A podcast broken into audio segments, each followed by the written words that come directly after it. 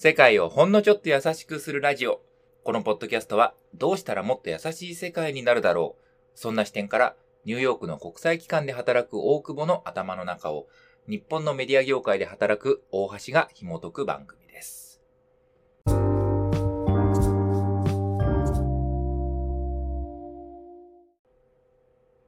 いうことで、まあ、今回ちょっと前回の続きということでね、まあ、大久保の話の続きをまたね、聞いていきたいと思うんですけど、うんいや、最近ね、ちょっとその、一瞬話変わるけど、思うのが、うんうん。あの、飲み会の話した内容を全然覚えてないっていうのが最近のちょっと悩みで、俺の。あの、結構二人とかさ、三人とか割とこじんまりとした、あの、うん。飲み会で、うん。結構いい話とかをさ、うんなんかすることとかあるんだけど、うんまあそういうのって大体長くなるし、その飲み会自体がね。うん。で、まあまあ、お酒も入って、うん。すっごいいい話したなって思ったけど、次の日になると、だいぶ覚えてないっていうね、ことが。これなんだろうな。うん会話の内容内容自体は覚えてない。覚えてない。そう。何の話をしたか全く覚えてないんだ。ざっくりテーマはいくつかポイントは覚えてるんだけど、なんかもう細かい話は全然覚えてないのよ。うんで、それがすごく悲しくて、そ なんか悲しいんだ。悲しいんだよね。いや、めっちゃいい話したなって思って、だけど、うんうんその内容を思い出したいけど、うん。思い出せないっていう悲しさ。いや、それだからね、ね。大久保と、その、まあ、そんなめったに、こう、対面でさ、あんまりうん。喋ることないけど、で、うんうんね、こう、飲んだりした時に、うん。喋ったことが翌日、なんか全く覚えてなかったら、すごい、ショックっていうか、さ悲しいなるほ思ったんだけど、でそういう意味で言うと、実はこのポッドキャストって、すごく便利だなと思って。ああ、確かに。録音してるじゃない。確かにね、覚えてるよね。そう。いや、だから、あの、すごくそのそういう意味で言うと、自分のためにもなってるっていうなるほど。なるほど。話なんです聞。き返せるもんね。そうそ俺それ、悩んだことないな。う。あ、そう。え、なんで？それはもう。いや、忘れるけど、うん。もういい、いいの。いやなんかその感覚飲んでる時はうんうんうんその感覚を覚えてたいからあうんいい話したあなってあの人といい時間過ごせたなみたいなうんのが残ってればオッケーみたいなもともと話の内容を覚えに行ってないっていうのとでもそれ聞いて思ったのはうん。うん。だからほとんどその過去の会話の内容なんてうん振り返らないんだけどう。唯一俺振り返るのは自分が自信をなくした時とかはいはい。なんか人生を迷った時にこれすごい指針になりそうだなみたいな時にうんうん。あのそれ G メール星がついているメールがあってそのうん星がついてるメールは全部うん自分に後から言いき言い聞かせたいなんかあ元の上司から仕事の最後の日にもらったお礼のメールとか。ー。うん。なんか元部下からもらった最後のメールとか、なんか、すすごい仕事がうまくいって褒められた時のメールとかを星をつけて保存してる。ななそういうのは振り返りたい、覚えてたいなって、こう、思うからね。なんかメールだとやっぱそういうの残ってるからいいけど、確かになんか飲み会とかすごいいいこと言ってくれて、うんうん。あの、覚えてないと確かに悲しくなるね。なんか俺 この前さ、それ、何々さんが、うん。こうい、あの飲み会で、小ゼミの飲み会でこれを言ってくれたから、僕はこういう進路を選んだんですよって、何年ぶりに言ったら、そんなこと言いましたっけ、私、みたいな感じで 言われたから、うん。なんか、自分で作ってしまっているのかもしれないなと思いえ、その記憶を作ってるかもしれないってこと？そうそうそうそう。この人、覚えてないって言ってるよみたいな。いや、でも、言っとた方は覚えてないもんじゃない？そうう。いうことを言うよ言うよね。それ俺もあるわ。うん。ううんん。うん。それある。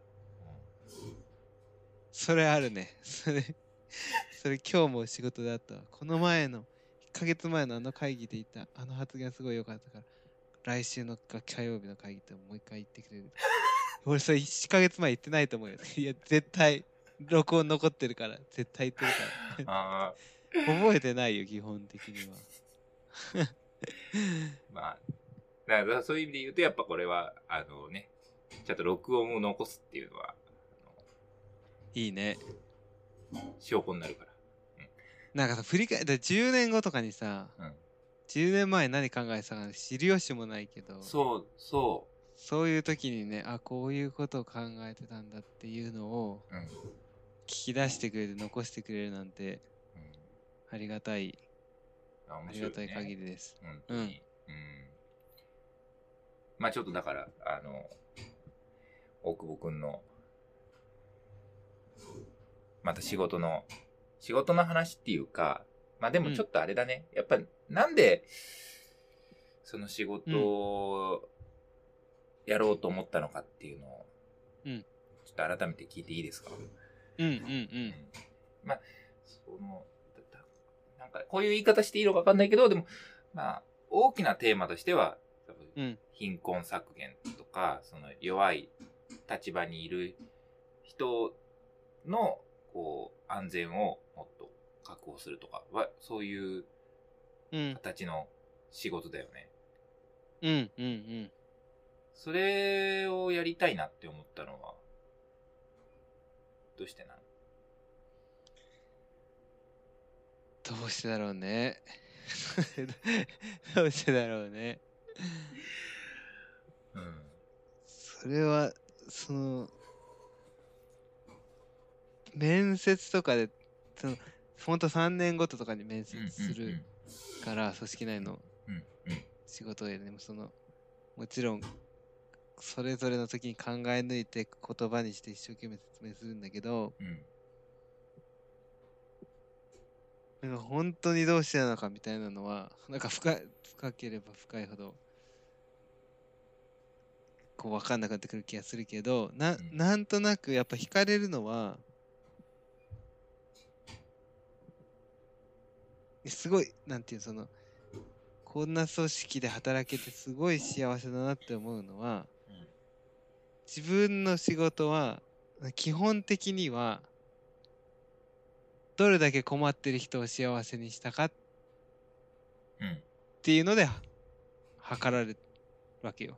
うんなんかまあそのためにじゃあどれだけお金を集めたかとかどれだけいいプレゼンをしたかとか、だんだんこの個人評価は、うんそういう細かいことになっていくんだけどき大まかにすっごい大まかに言うとどれだけ困ってる人にいいことをしましたかってことを聞かれてるから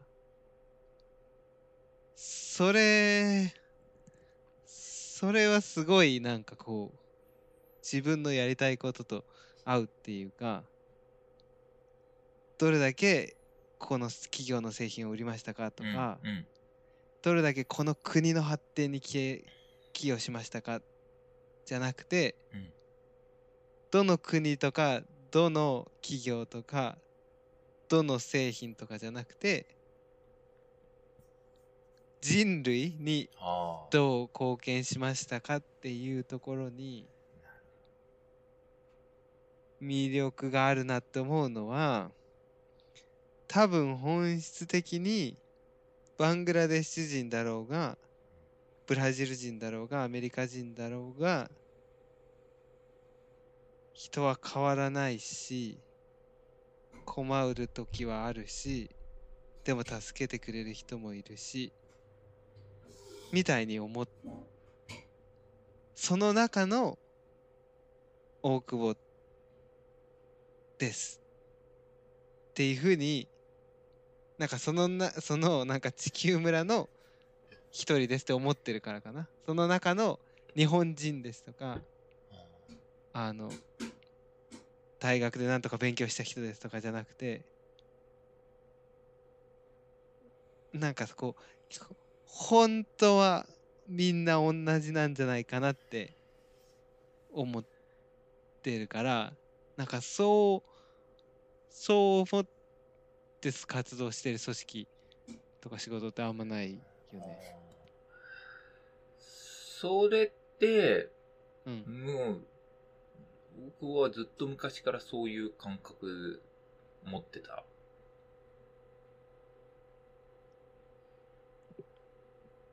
なんか日本にいた時は、うんと、20 1歳は日本にいたけど、別そんなに、あ、でも、そうだな、まあ、少なくとも高校生ぐらいまでそんなに思ってないかもね。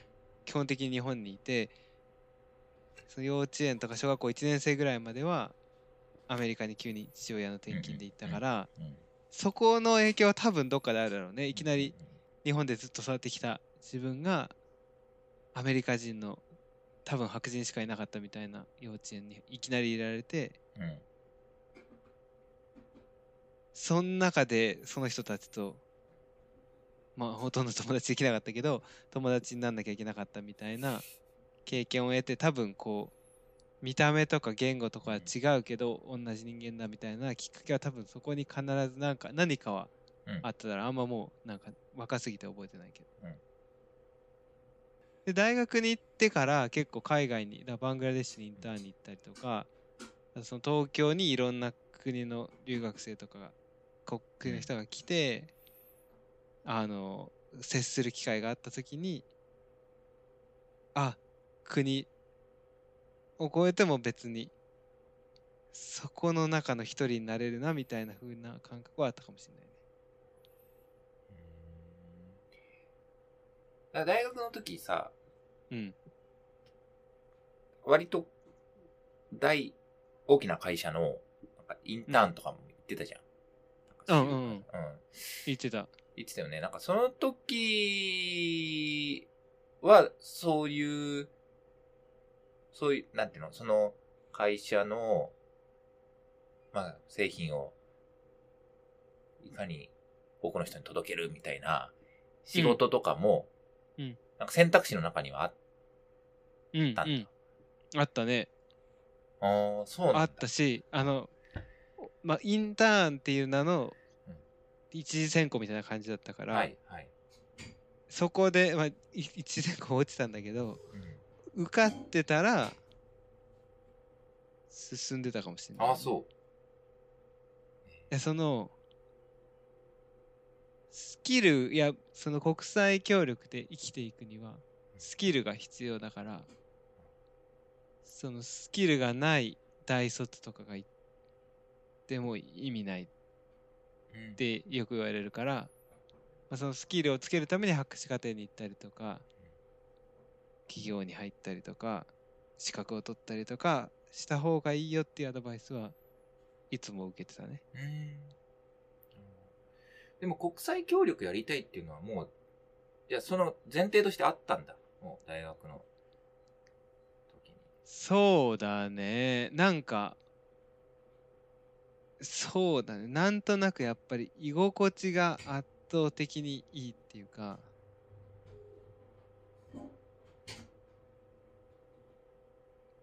まあ、居心地が圧倒的にいい、そうだね。そのいろんな国の人たちが集まる場のその中の一人でいるっていう居心地の良さと、まあと当時はその居心地がいいって言えるほど多分英語もできなかったし海外の人とも関われなかったからこれが居心地がいいって言えるようになるまでなりたいなみたいなのはあったかな。まああとはバングラデシュに行った時にすごいやっぱり受け入れてくれた人たちの反応がすごく良くて、なんか自分も一番自分らしく入れるなぁと思ってこういう途上国の関係だと、まあ、そこはもう直感的なところかもね。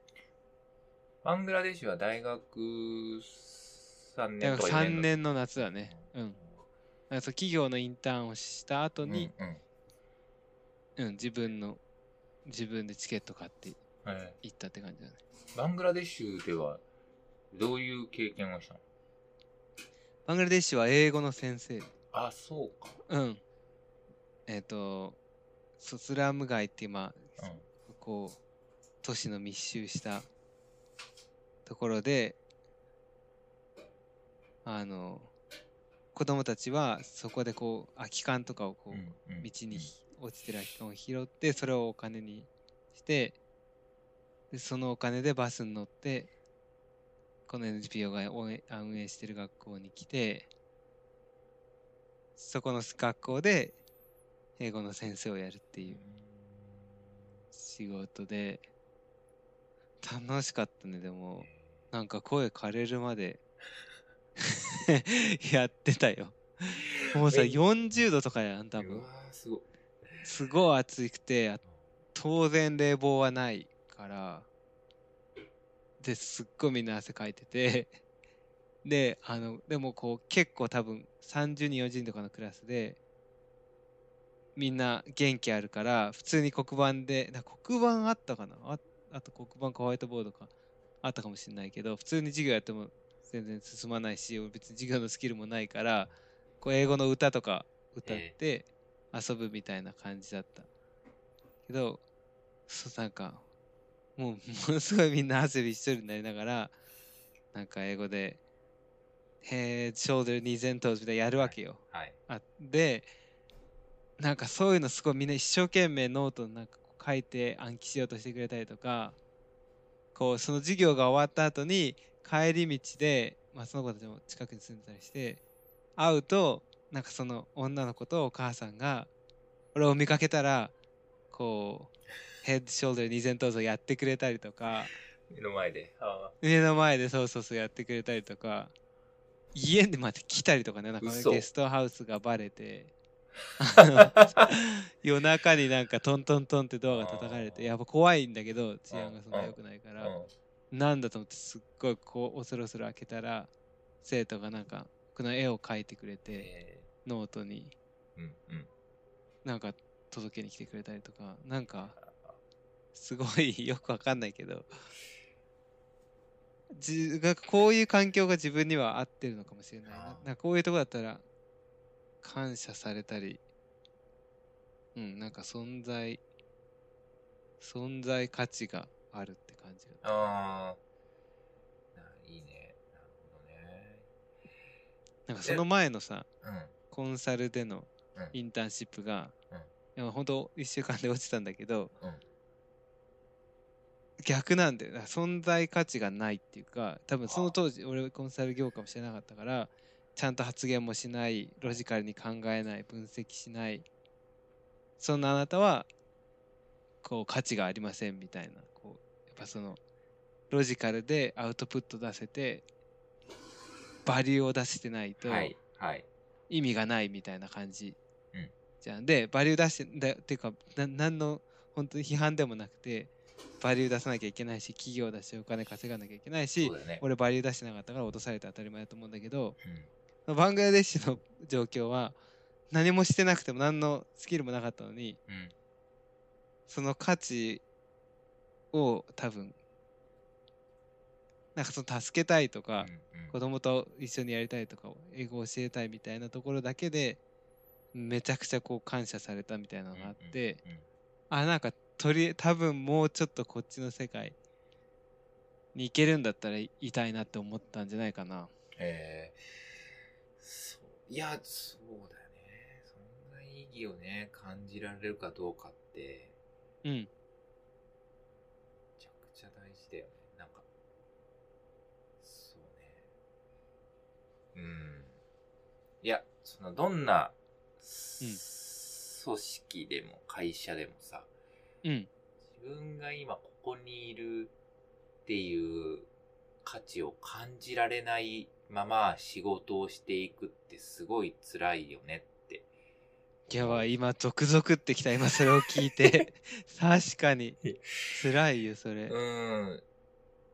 最近、そういう話を聞いたことがあって、その、うんまあ、自分が、例えば、提案することが、その、上司とか、と合わなかった時に、まあ、多分ね、そのコミュニケーションとかもあると思うんだけど、うん。結局その自分が何を考えても何を提案しても否定されるっていう状況になっちゃうと、マうんジで本当に多分自分の存在価値みたいなのが感じられなくて、すごく、まあその人は多分それが嫌だったんだろうし、結構メンタルヘルス的にも辛かったっていう話を聞いて、うん。うん。だから、その、なんだろうね。コミュニケーションの部分もすごいあるだろうなとは思ったんだよな、その時に。その、うんいや、もちろんさ、その内容が、提案の内容が、あの、妥当かどうかっていうのは当然あるじゃない。けど、うんうんそれを、その内容をどう、こう、活かすかとか、まあ、あの、部分的には無理でも、でも、でもここに関してはすごくいい提案をしてくれたよねとか、多分なんかそういうコミュニケーションとかも本来あるはずだけど、でも、もう、どんどんこうシャットアウトされるような感じうでん。言われちゃったら、存在意義感じられないよねって思っうんて、だから、その、いかに存在価値を感じてもらえるかっていうのは、まあその人にとっても大事だし、その組織にとっても本当は大事なことなんだけど、うんでもそれがうまくいってないことが、なんか、まあなんだろうね。でも世の中全体かもしれないけど、うん。結構あるよなって思う。あるよね。うん。なんか、存在価値の、価値の方にばっかり、を見てる、こう、なんていうの、組織とか、上司とか、うん見たら、だからそれこそその、バリューは何ですか？みたいな、めちゃくちゃ言われたけど、うん。うん。うん。それはそれで大事だと思うんだけど、存在だったんだよ。バングラデシュで俺がうん。受け入れられた理由は、その英語教育がめちゃくちゃ上手だったからじゃなくて、うん。うん。あなたが日本から来てくれて、こう、なんか授業を面白くしようと一生懸命や、工夫してくれて、あありがとうみたいな、うんうんその存在を、存在の方を。見てくれたんだよね。で、その逆のインターンの方は、すごいもう価値を出せっていうなるほど。だったから、存在と価値ね。そうね、はあその、組織とかチームとか会社によって目的が違うから、全部の組織、世の中の組織とかコミュニティが存在を承認する必要はないのかもしれないんだけど、うん。でもその一歩会社とか目をとかチームとかを一歩下がって地球全体で見たらうん。誰もが存在していることを評価される世界であってほしいよね。なあ、そこにつながるわけね。そうだよ。あそれはなんかその人がさ会社で認められなかったってことあるかもしれないけど、うん。でもいやいやその会社ではなかったかもしれないけどあなたはいてくれてありがとうっていうのがそうだね。ある世界だといいなとすごいすごいすごい思うね。そうだよな。でもその世界を今、なんかまさにさ、作ろうという作業の中にいるわけだよね。大久保すごいね。大きな夢はそうだね。うん。誰もが居場所と希望を感じられる世界を作りたいなと思ってはだけどそれはなんかそのそ今の組織の仕事だけじゃ達成できる話でもない気がするからなんかそこはなんかそのどの組織にいるかっていうよりかも今自分の中で自分の在り方がどう自分の身の回りの人の存在をどう認めてるかとかそういうそういうとこかもしれない。その今の仕事組織の仕事はあなたの存在を認めますみたいなうんうん仕事をしてるわけじゃないから、うん多分遠回りにはそうなんだけど、うんうんうん。まあなんかそれってやっぱりそうだね。なんかほん本当にそこお掃除のおばさんにうん声をかけることだったりすると思うからなんかまあそういうまああとはそういうそうねその存在が否定された時のサポートシステムをどう作るかみたいなところにはすごくうんうん興味があるかもしれない。うん。そうね。そうね。いやー、でもこういう話をしてて、いや、本当にその通りなんだよね。だけど、一方でじゃあ、本当に自分が、その、日常的に、例えばさっき大久保が言ったように、その、その、掃除のおばちゃんに声かけるとか、そういうことも含めて、なんか、できてんのかね？っていうのも、なんか俺は結構やっぱり、思う。っていうか自分がね、その、うんうんそう。いや、なんかその言ってるだけじゃなくて、あの、自分のひ、なんか本当いや、いもう毎回なんかいろいろ反省するよね。なんかその、